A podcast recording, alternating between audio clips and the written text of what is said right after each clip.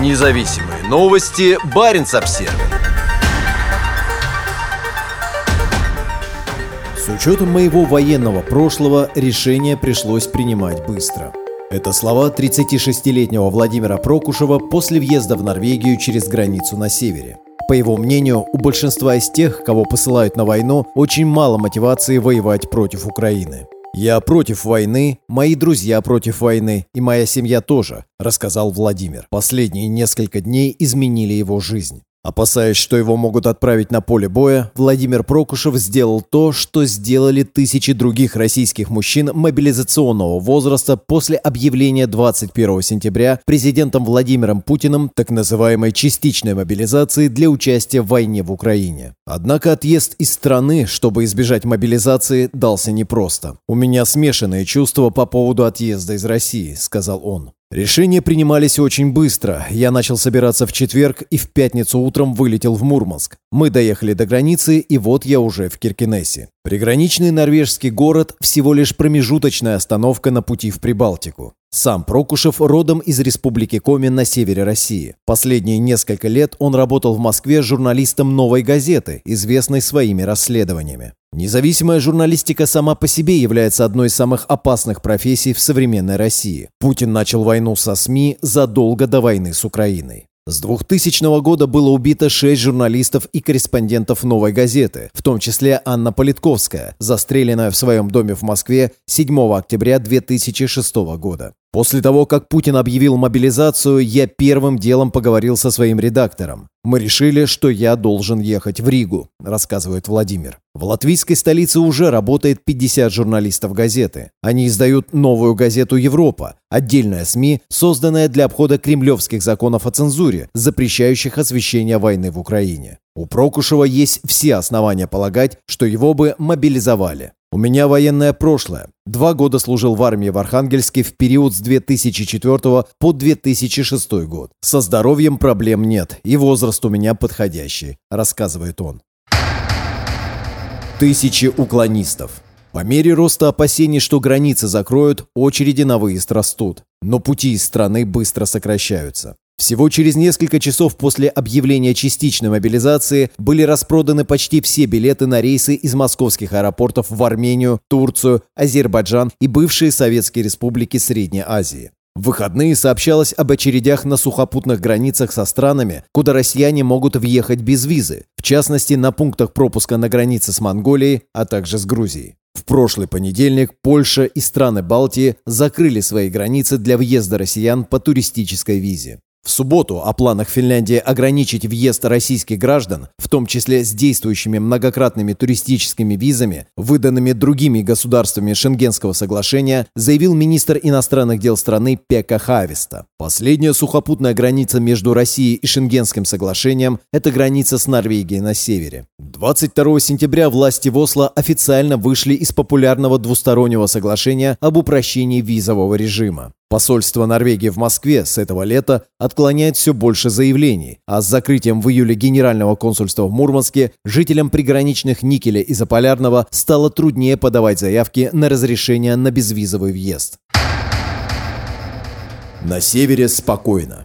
По словам финских пограничников, в эти выходные поток из России вырос в два раза по сравнению с прошлыми, но не на двух самых северных пунктах пропуска Сала и Рая-Йосипи, Лота, на границе с Мурманской областью. На единственном норвежском пункте пропуска Стурсгук на границе с Россией поток в выходные также не превысил обычных значений. Начальник полиции Финмарка Эллен Катрина Хетта рассказала Баренц Обсервер, что среди пересекающих границу крайне мало мужчин, уклоняющихся от мобилизации. При этом она подчеркнула, мы внимательно следим за ситуацией и хорошо взаимодействуем с финскими пограничниками. В одной из гостиниц Киркинесса Баренц Обзервер встретил несколько молодых россиян, только что приехавших с границы. «Я в Норвегии», — сказал один из них с облегчением в голосе, когда подключился к гостиничному Wi-Fi и позвонил домой, чтобы сообщить своим близким о том, что он в безопасности. Он отказался раскрыть подробности Баренц Обсервер, опасаясь, что его выследят российские власти. У въезжающих в Норвегию и Финляндию есть шенгенские визы. У большинства молодых российских мужчин, получающих сейчас повестки на войну, их нет. Также у многих из них есть только внутренние паспорта и нет финансовых средств для выезда из страны.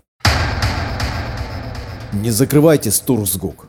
Тем временем норвежско-российское сообщество «Смородина» призывает Осло не закрывать границу в Стурсгуке для бегущих от мобилизации. Происходящее сейчас в Европе – это чрезвычайное положение. Мы призываем мировое сообщество к расширению помощи Украине и усилению давления на Путина и его окружение. Мы также считаем необходимым защищать тех, кто сейчас уезжает из России, чтобы избежать мобилизации и не быть отправленными в Украину убивать, говорится в пресс-релизе сообщества. Незаконные варианты. Многие из тех, у кого нет визы или загранпаспорта, оставлены перед выбором покинуть Россию нелегально или скрываться от армии. Русская версия Баренц Обзервер писала о чатах в Телеграме, где люди обсуждают варианты нелегального пересечения границы с Норвегией для тех, у кого нет шенгенской визы. Вопросы в них варьируются от количества медведей в лесу до топографии и работы КПП на дорогах. С российской стороны вдоль границы идет запретная зона шириной в несколько километров. Она огорожена колючей проволокой, оборудована множеством камер видеонаблюдения и патрулируется пограничниками. Также на дороге из Мурманска в сторону границы стоит несколько КПП. Уже много лет большинство попыток незаконного пересечения границы пресекаются погранслужбой ФСБ, а нарушители несут суровое наказание. Однако в этом году было два случая перехода границы в отдаленной дикой местности. Один человек сделал это в июне и еще трое в августе. Базирующееся в Риге русскоязычное интернет-издание «Медуза» в воскресенье сообщило, что мужчинам мобилизационного возраста вскоре запретят выезжать из страны. По данным близкого к Кремлю источника издания, власти собираются закрыть границы. Для выезда из страны мужчины должны будут получать разрешение в военкомате. Новые законы.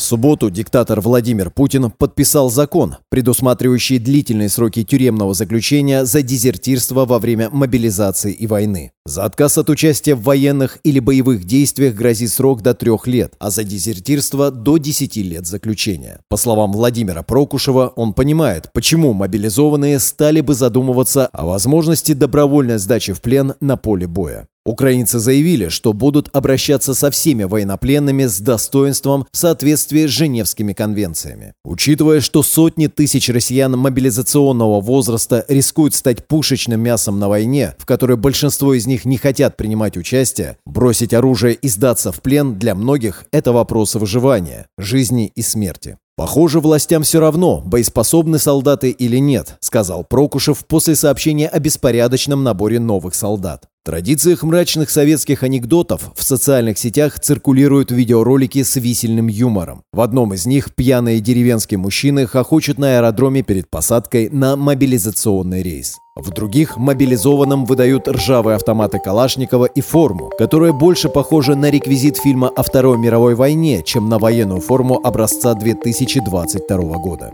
Судя по тому, что я видел, перед отправкой в зоны боевых действий они 2-3 недели проходят обучение. Я понятия не имею, как войска будут их использовать, сказал Прокушев. Видимо, Министерство обороны планирует сражаться большим числом, а не умением солдат. Независимые новости. Барин обсервис